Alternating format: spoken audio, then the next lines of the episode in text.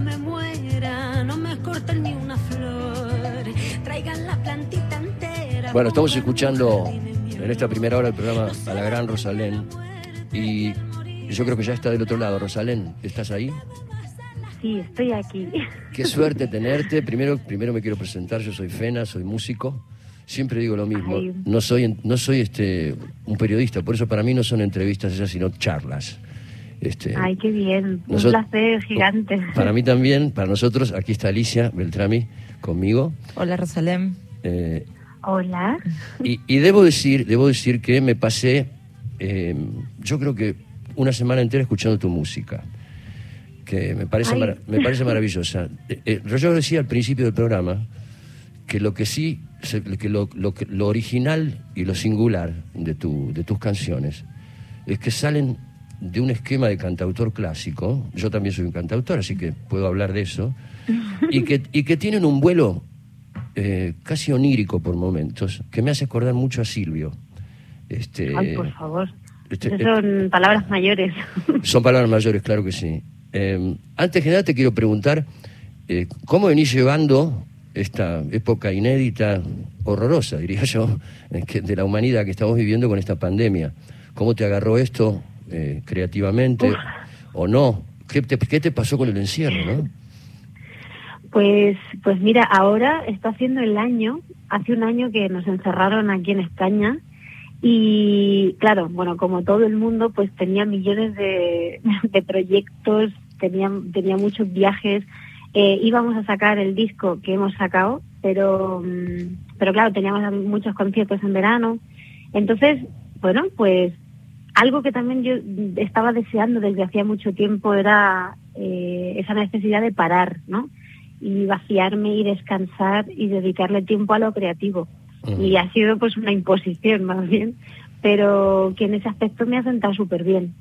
Y ahora pues eso, pues bueno, los, los tres meses de confinamiento así más bestias aquí en España, pues pues eso, estuve como muy, tuve momentos de todo, creo que pasé por todas, todos los estados anímicos en un mismo día, continuamente, pero me sentó muy bien para darle, cuidar las canciones como más que nunca, ¿no? Dedicarle mucho más tiempo a las letras, a la producción, a, a todo, y la verdad que estoy, estoy contenta con eso. Y ahora pues claro, ahora estoy como con, con muchísimas ganas de, de llevar a cabo este, este disco en directo, porque creo que además es muy de directo y tengo ganas de compartirlo con la gente.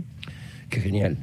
Eh, vos tenés una postura, yo, yo te dije antes, una postura social muy interesante eh, y también una postura política, supongo.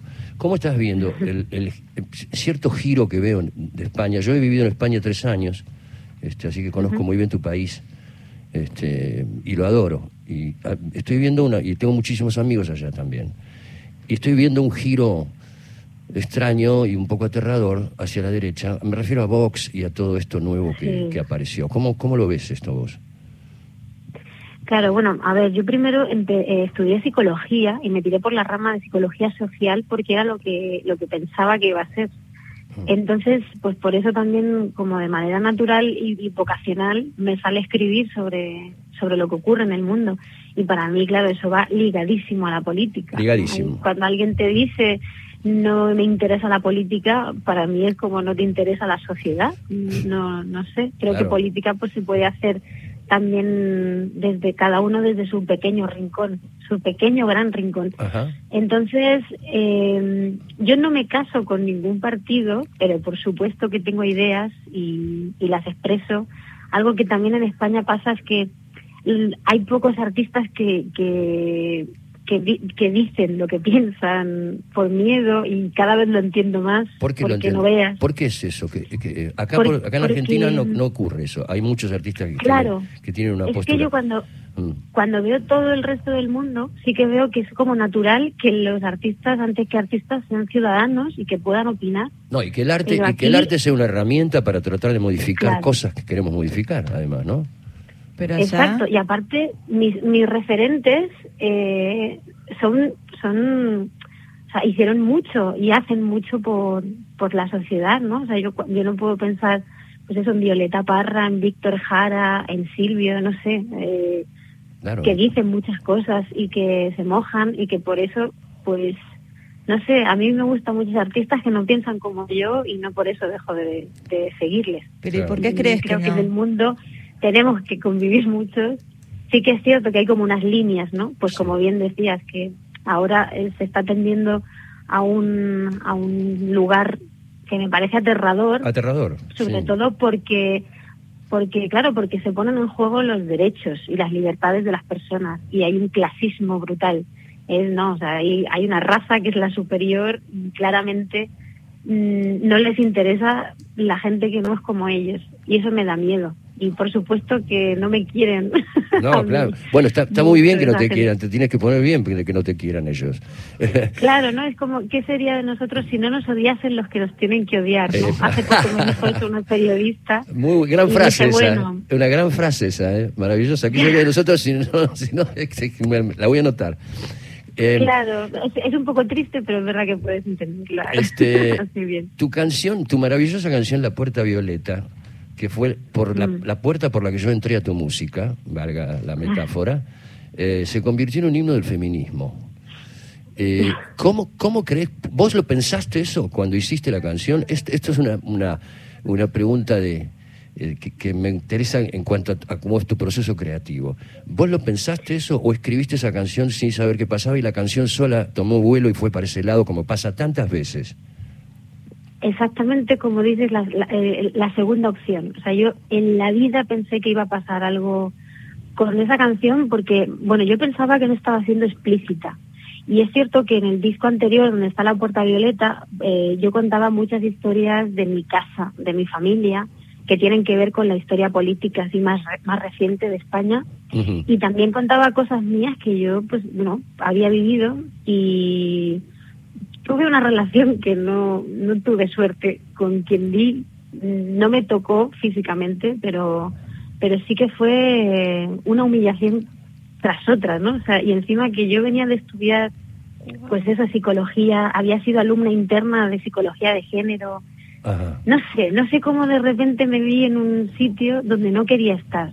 Y, y yo cuando escribí la canción me habían hecho una regresión consciente y más o menos como que mi mente y el, y el juego me fue llevando a, ahí, a, pues a dibujar una puerta violeta. Yo aparecí en el, si conoces España, el Pirineo aragonés, ¿no? Sí, claro, sí, en sí. Unas grandes montañas que a mí me Hermosas. vuelven loca. Sí, sí. Exacto.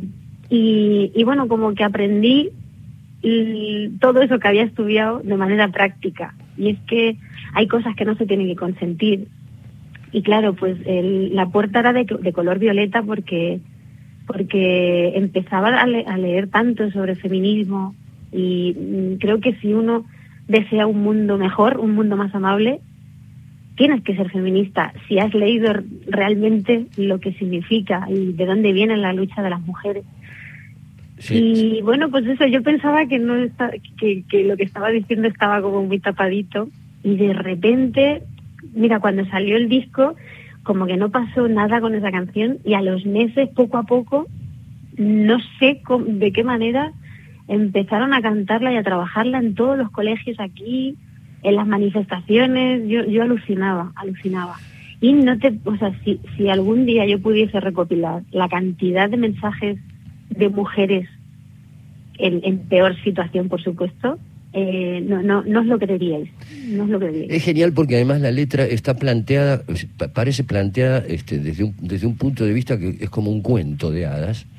Y todo lo que plantea, y todo lo que plantea hasta que abrís la puerta violeta y te encontrás en ese prado hermoso o en esas montañas del, del Pirineo Aragones, Mm. este, eh, eso es, es como toda una gran metáfora que sintetiza la lucha de, la- de las mujeres por la violencia de género. Es maravilloso eso. Es muy fuerte. Es muy fuerte. Desde donde lo contás. Claro. Sí, o sea, yo siempre decía, esto es una canción que habla de la, de la liberación después de la represión. Exacto. También hay gente que se la tomó por otros lados. Por Ah. ejemplo, mira, eh, eh, liberación sexual, ¿no? Había muchas personas homosexuales que me decían, no, es que mi puerta violeta Claro. es, es la, la, la libertad de poder decir amo a quien me da la gana y nadie me tiene que hacer sentir mal por eso.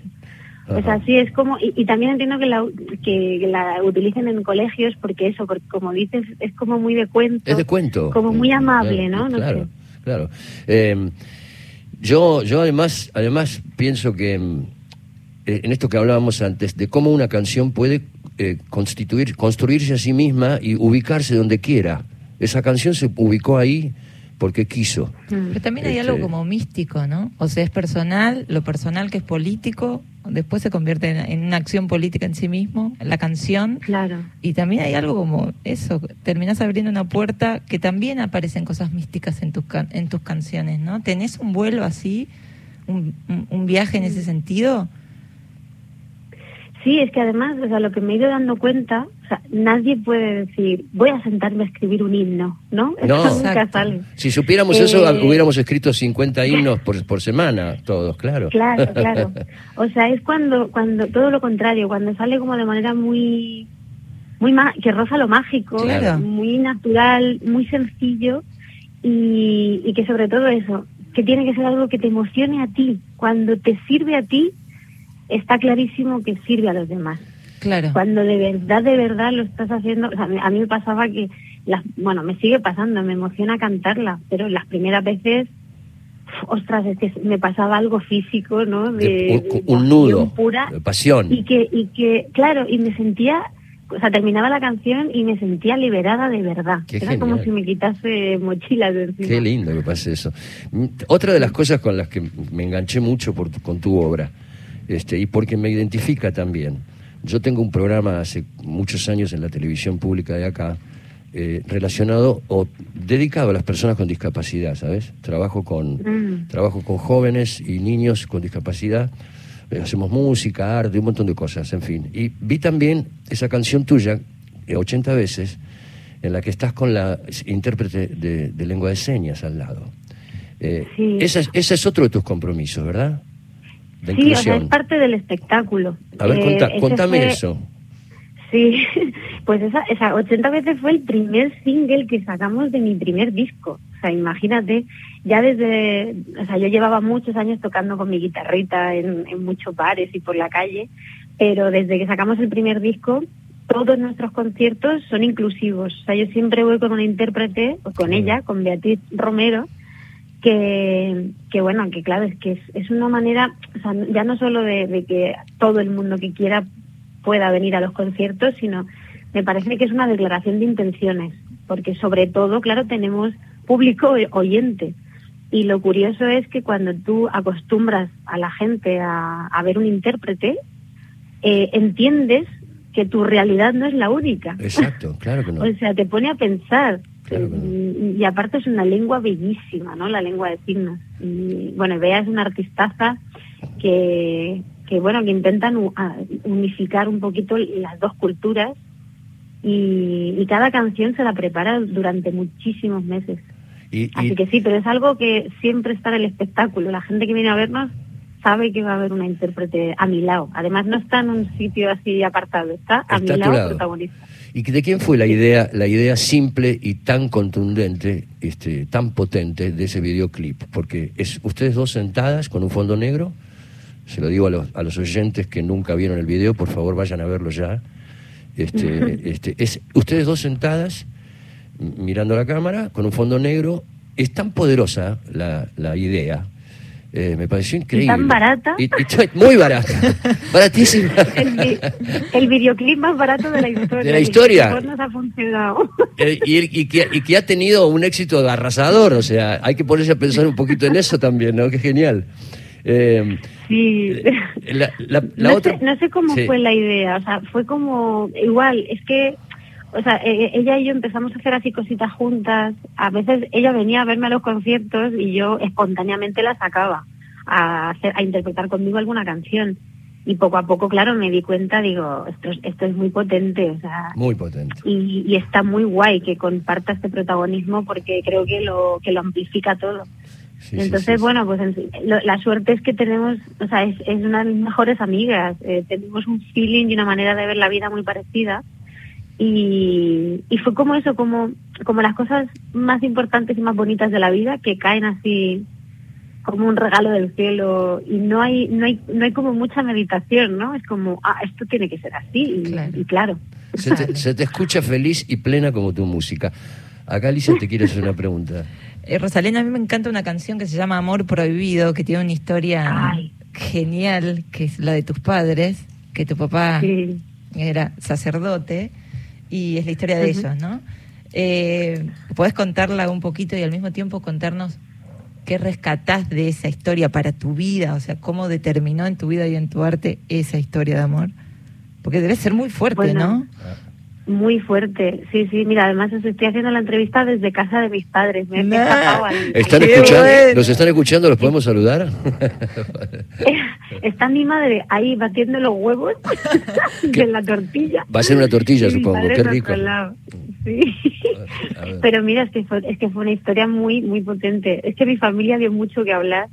Y, y bueno, esta letra además es de Felipe Benítez Reyes, que es un, un pedazo de escritor. Porque yo, yo como que no me veía a la altura de escribir esta historia que dolía tanto en casa. Y Felipe fue quien me presentó a Joaquín Sabina, porque veranean en Rota, en Cádiz. Yo, yo he estado en Rota con España. Joaquín. Yo he estado ahí en Rota con Joaquín. Varias, claro, varias bueno, veces. pues, eh, pues, pues entonces tú- seguro que, tú, eh, que por ahí cerca estaba Felipe Benítez. Y- No, no lo recuerdo, y- pero, pero, pero sí, sí estuve ahí. Tres veces estuve yo cuando vivía allá, porque yo somos amigos con Joaquín hace mucho. Y, este, Claro. este, y nos veíamos mucho en Madrid y después él se mudó una temporadita ahí a Rota. A ver, contanos Claro, la es que allí historia. se está muy bien, pues está muy bien. Sí. Pues, pues, pues de la pandilla, ¿sabes? De Joaquín. Claro. Entonces, bueno, pues mi padre fue sacerdote 10 años, 10 años en, en la dictadura, claro, encima. Y cuando lo mandaron al pueblo de mi madre, pues se enamoraron. Mi padre era sacerdote de vocación. Entonces, pues fue una, una historia súper potente, muy dolorosa, porque fue lenta, tuvieron que tomar otras decisiones, fueron muy criticados, además en pueblos pequeños. Uf, qué Entonces, tremenda. pues qué- eso, es que no se hablaba de la época del silencio, ¿no? Claro, se de eso hablaba no de se las habla. cosas que dolían, igual que no se hablaba de, del desaparecido, de la guerra, ¿no? Que, que también hay otra canción que se llama Justo, que, Sí. que habla de esa. Sí. Entonces, la vamos, la vamos a pues, pasar hoy aquí, ¿eh? justo. La tenemos aquí.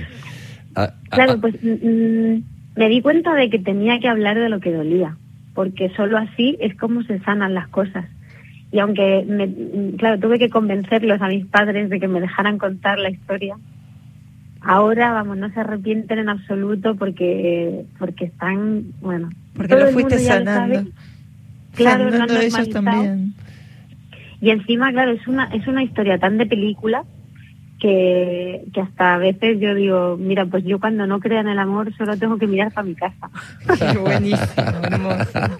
Otra frase que me anoto, ¿eh? Mirá que me- va, va a aparecer una canción mía con frases tuyas, ¿eh? Un día de esto. Después hay, una frase, hay una, hay una frase genial también de tu abuela que decía algo así como eh, quien desea la fama no desea la felicidad, algo así, ¿no?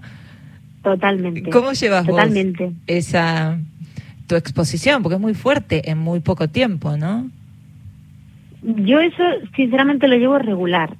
Espero adaptarme algún día, pero entiendo eso que, que me decía mi abuelita, que mm, a veces cuando venían a entrevistarla y tal, bueno, mi, mi- mi familia, las- por parte de los dos, son súper humildes y vienen de, del- del ámbito rural.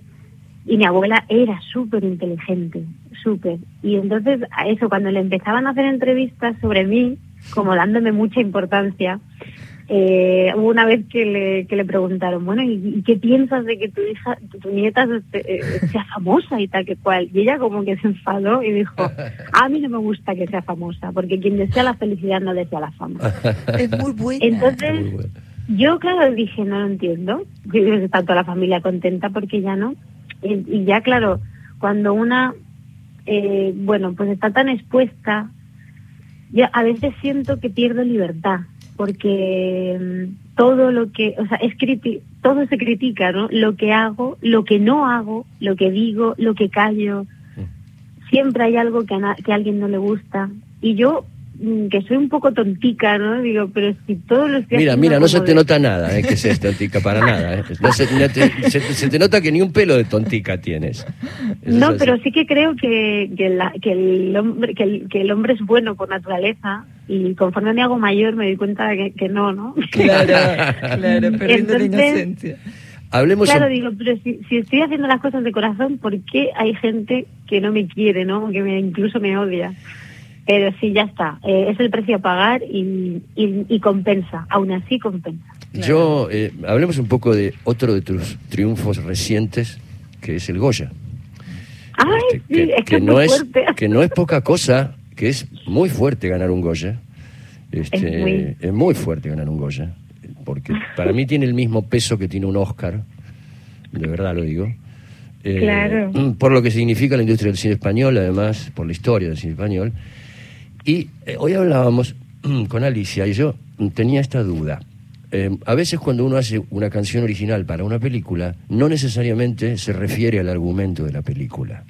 Este, puede ser la, Mm. la canción puede rozar tangencialmente ciertos aspectos del, del argumento de la película, pero no necesariamente. Ahora, eh, esta letra, ¿vos la hiciste eh, pensando exactamente en el argumento de la película? La letra. La, La, letra. hice para la película, pero sí que tengo que decirte que igual, que se, han, se habían alineado los astros. A ver. Porque Iciar Boyaín, bueno, que es una directora que Sí, a mí sí, me vuelve loca, Sí, cuando me escribió un mail me dijo, María, creo que tú tienes que hacer la canción de esta película. Trata de una mujer que se casa consigo misma porque está entregadísima a los demás y, y decide hacer un símbolo para amarse y respetarse a ella antes que a nadie. Sí. Y claro, yo de repente, sin ver la peli, porque ya enseguida me la mandó para que me pusiera a hacerla, le dije, ay, yo quiero hacer una cumbia, tengo en la cabeza eh, hacer una cumbia en la que explico mi incapacidad de decir que no, que es algo que trabajo con mi psicóloga. bienvenida al club. La asertividad, claro. Entonces, eh, esta, esta canción tiene bastante de la película, pero tiene bastante de autobiográfica. Y ha quedado como un combo ahí maravilloso, que mira, o sea, que me ha permitido hasta ganar un, un Goya. Es increíble. Eh, la colaboración fue encima con la Sonora Santanera, que le puso ahí el traje musical. Le puso tan ese toque. bonito ¿Cómo, cómo, la, ¿Cómo la grabaron? ¿La grabaron cada- vos, vos en- estabas en España y ellos en México? Sí, sí, sí, en Ah. pleno confinamiento. Ajá, Ojo, o sea, imagínate, o sea, fue muy, muy costosa hacer esta canción. Ajá, muy costosa ajá. por todo, o sea, por todo. Y claro, pues cuando las cosas cuestan tanto trabajo, pues eh, el premio este se Claro. sienta el triple de bien. Además estabas, este, estabas nominada con gente como Alejandro Sanz, ¿no? Un, un- Ya, un mo- muy un fuerte. monstruo, un monstruo, muy fuerte, muy fuerte, maravilloso. A mí, a mí me da la Es muy sensación fuerte. que Yo- escribí sobre cualquier tema. O sea, cualquier tema entras. O sea, que, pero y todos están relacionados con la identidad en algún punto, ¿no? ¿De dónde venís? ¿Qué querés? Eh, o los tabúes. Eh, ¿Sobre Mm. qué no escribirías? Pues es verdad que, o sea, me gusta, intento ser original en lo que en lo que quiero decir. Mira, este disco, por ejemplo, he escrito muy poco sobre amor, el, el amor romántico, ¿no? Porque sí que el disco está cargado de amor. Pero mm, es verdad que me, me cansa mucho el, el- la, la canción de, pues eso, de te quiero y Claro, sí, muero. sí, sí. Sí, el, el- el- el- romántico. escribir el, el romanticismo clásico, digamos que ya es lo más Sí. escrito y lo más cantado de la historia del arte humano, es así, es verdad. Claro, lo que pasa es que eso mueve el mundo, o sea, y cuando Claro. te dejan, pues a mí me salen dos discos, ¿no? Ya sabes. pero, mm, pero bueno, así que mm, me gusta eso, me gusta ponerme como, eh, sí, me, lo- me gusta ponerme lo difícil. Y me encantan los temas súper originales. O sea, para mí, uno de mis referentes eh, aquí en España, Mecano, Mecano, Sí. que de repente te hablaba pues eso del- de, un cementerio. Y los muertos aquí lo pasábamos muy bien. Le escribieron una canción a Laika a la perra astronauta eh, a Dalí no sé. O sea yo creo que una pared en blanco se merece una canción si tiene una gran historia detrás. Entonces hay que hay que darle al coco y hay que saber mirar. Y no sé en, en el segundo disco yo hasta le hice una canción a un fotocall porque es de las cosas que peor llevo también el tener que posar y no sé, el postureo y todo eso. ¿Cómo se llama eso? ¿Cuál es, esa, cuál, es esa, mejor. can- ¿Cuál es esa canción, Rosalén? Se llama Fotocall y voy como explicando eh, y, pues y, lo que tengo que ir haciendo, la lengua al paladar, no sé qué, es como de broma la, la, la canción. O sea, pero pero Pero qué, qué- pero hay que hay que tener un, tenés que tener un, un ingenio y una capacidad creativa muy grande. ¿Cómo haces? Primero escribís tus letras y después pones música o, o- o- Yo normalmente sí que sí que intento primero eso, eh, pensar qué quiero decir, claro, Ajá. la letra. Y además hago mucho brainstorming, ¿no? Llenar, me gusta llenar hojas de, De pensamientos libres, eh, desordenados, pero que eso, como, como mucha, mucha información de lo que quiero decir o, o lo, lo que me evoca cualquier tema. Y luego ya lo hago como un juego. Yo, yo suelo componer con mi guitarra y voy ahí pues probando probando pues bueno acordes ritmos que me molan y así pues voy haciendo cositas en este último disco hice por primera vez algo que me, que me sentó de maravilla y es que no- me fui con toda mi banda un fin de semana a un pueblecito nos metimos en una casa a tocar a tocar tocar tocar y yo pues me iba grabando como sonidos que me gustaban y, y cosas que bueno que, que yo por ejemplo pues con la guitarra tengo limitación. Y de ahí pues alguna canción ha salido. Pero, eh, pero así, ¿tenías maquetas hechas cuando fueron todos a tocar? O, o empezaban a tocar, vamos a tocar lo que sea? Eh, ¿Cómo, cómo, cómo lo armaban eso? Porque es, es bien difícil porque cuando uno es el compositor y, y cuando uno es el, el que, el que construye, es difícil que los demás en- empiecen a entender el clima que uno quiere o lo que o lo que o, o que o que estemos en sincro, ¿no? Digo yo, estemos sincronizados. ¿Cómo hacían eso? Claro, pero fue como todo muy libre, o sea, sin pensar en qué quería yo decir, eh, nos poníamos a tocar y de, de repente pues decíamos, venga, pues vamos a intentar hacer una base mm, funky setentera. Nos poníamos a tocar y cuando algo nos molaba lo grabábamos, pero sin pensar en mensajes ni nada. O sea, tocar por el, por el placer de hacer música y fin. Y, ah, entonces hicimos un montón, un montón de, de, arreglos musicales, de diferentes ambientes y yo todo eso lo tengo y cuando pues ya me fui con mis letras pues dije ay pues esta letra a lo mejor puede ir muy guay por aquí o sea fue como si todo juego juego juego Ajá. y fue muy divertido Ahí y para mí ya te digo me, me ayuda a estudiar y a, y a seguir pues eh, ampliando así un poquito la cabeza porque solo con la guitarra y yo que tampoco me sé acordes de mil duros como dicen aquí Acuérdate, mi Dios, qué bueno. pues Acá es Pues donde acá es donde entra ese dicho de Bob Dylan, ¿no? Esa famosa frase de Bob Dylan que dijo, "Hay que cuidar las palabras porque la música se cuida sola." Dijo una vez. Es, es interesante. Claro, claro. Eh, Aunque me gusta, me gusta jugar hasta con eso, ¿no? En este disco, la, por ejemplo, la del día que yo me muera, eh, que, que hablo de lo que a mí me gustaría que pasase si yo me muriera mañana. O sea, un tema que aquí en. España es tan tabú como la muerte. Claro. ¿Por qué no con un son cubano? O sea, ese contraste me parece súper Claro, interesante. claro, claro. Música, Y, música triste con letra alegre y viceversa. Te quiero preguntar, nosotros, nosotros tenemos que ir a un, a un eh, segmento informativo que tiene la radio. Estamos, yo estoy tan, estamos tan interesados y estamos tan contentos charlando con vos que querríamos seguir un ratito más. ¿Querés o te parece demasiado, demasiado largo todo? No, no, yo estoy aquí tranquila. Luego Total- le digo a mi madre que me, que me caliente la cena y ya está. Es que, to- es que todavía no debe estar hecha la tortilla igual, así que... ¿no? Nada, sin problema, sin problema. Bueno, entonces en un ratito nos encontramos de vuelta. Estamos charlando con Vale. Rosalén, vamos al informativo y seguimos charlando con ella, con esta maravillosa artista que nos encanta. Una niña triste en el espejo me mira Bueno, vamos a seguir charlando con la gran Rosalén, que tenemos el placer de tenerla eh, hoy acá en La Clave. Eh, ¿Estás ahí, Rosalén? ¿Ya terminó la tortilla tu mamá? No lo sé, no lo sé, pero me ha encantado escuchar las noticias porque como he hecho tanto de menos ir para allá, ¿Cuándo vas, a- digo, ¿cuándo vas a venir? ¿Cuándo vas a venir? Cuando se termine el... Es la frase del, del- del- Ay. del mundo es cuando, Cuando todo, esto termine. se. ¿Cuándo vas a cuando venir? todo eso termine, no sé, o sea, a ver, mira, aquí en España yo tengo como mm, puesta toda la esperanza en la primavera. Para, o sea, en la primavera para empezar a, pues a dar bolos, a dar conciertos y tal.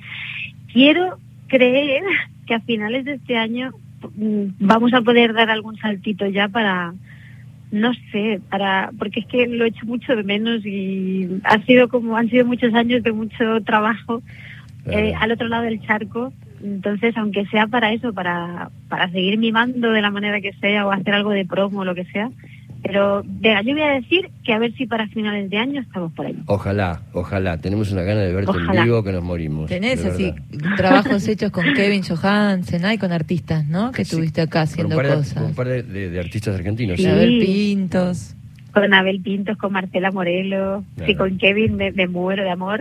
También. Claro, con Kevin Estoy también. como Sebastián Sean, que es eh, productor. Sí, lo conozco. he Bueno, to- es que he, sí, he- eh, he tocado con él mucho, con Sebastián. Sí, sí, Claro, sí. eh, o sea, en realidad estoy como, estoy rodeada de argentinos, no solo allí, claro que allí es evidente, sino Ya aquí en España. Acá hay un montón Ah, de sí. argentinos. sí. ¿En España también? Sí, hay muchos, muchos músicos argentinos, muchísimos. Sí, hay muchos, Y, hay muchos. y bueno, en el equipo también, en las producciones, siempre, siempre hay argentinas, afortunadamente. Yo viví ahí tres años en Madrid. Bueno, un poco en Madrid y luego viví en Cádiz también, ¿no? Este, y, y- y había, había, había lo, que- lo lindo que pasaba era que había mucha identificación entre los nosotros, lo- el grupo de músicos argentinos y los españoles. Éramos como si nos hubiéramos conocido toda la vida, como si fuéramos del mismo país, cosa que no ocurre en otros lugares, ¿sabes? Por ejemplo, en México a mí no me pasó eso. En México a mí no me pasó eso. Había una gran división entre, bueno, este es argentino y yo soy México, pero en, en España a mí me pasó eso, ¿no? Con los músicos, digo. ¿Será que hay gran inmigración española acá? No solo eso, me, me parece que me parece que nos respetamos mutuamente, me parece que nos tenemos respeto y, nos- y admiración mutua, eso me parece a mí.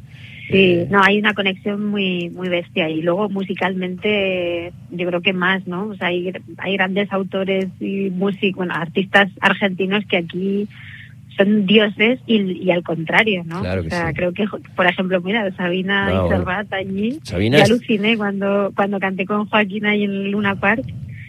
No, ya, o sea, él, él ya me lo dijo, era como, no, te tienes que ir a Buenos Aires, tienes que ir a Argentina. Mira, te tienes que ir a Buenos Aires, Rosalén. Claro, Y- y- pero, pero sí que dije, madre mía, ¿cómo es posible que, que aquí sea más Dios que en España, no? No, claro, aquí, aquí, aquí falta que tenga una calle, Joaquín, ya, que tenga un, un nombre de una calle. Pues es que yo hace Sí, muchos... pero bueno, Ismael Serrano, o sea, También, no sé, allí eh, También. hay como mucho valor. A mí me, bueno, me encanta, yo creo que, que valoramos muchísimo también el rock ar- argentino. Claro. A mí me gusta mucho el folclore también de allí.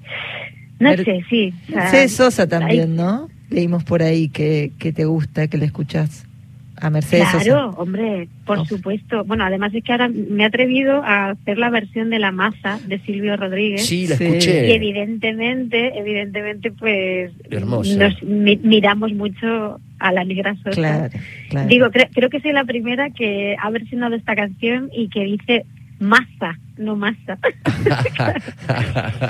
Pero con todo el respeto porque... Vos sabés eh, que- O sea, bueno, era, era increíble. Vos es que eso que hablábamos al principio, que vos escribís sobre todo, con cualquier cosa, incluso dijiste una frase, una pared blanca se merece una canción.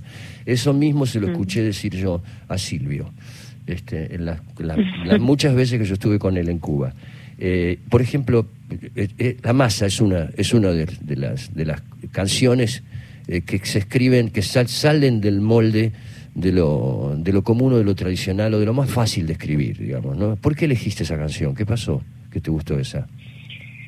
Pues mira, fue como, yo creo mucho en las señales y desde, desde el segundo disco que versioné a Luis, Edu- a Luis Eduardo Aute, que para mí, bueno, es, es, es que claro, no, no puedo decir mi favorito, pero pero podría, ¿no? Porque Hace, para mí es- hace poquito se es fue. faro.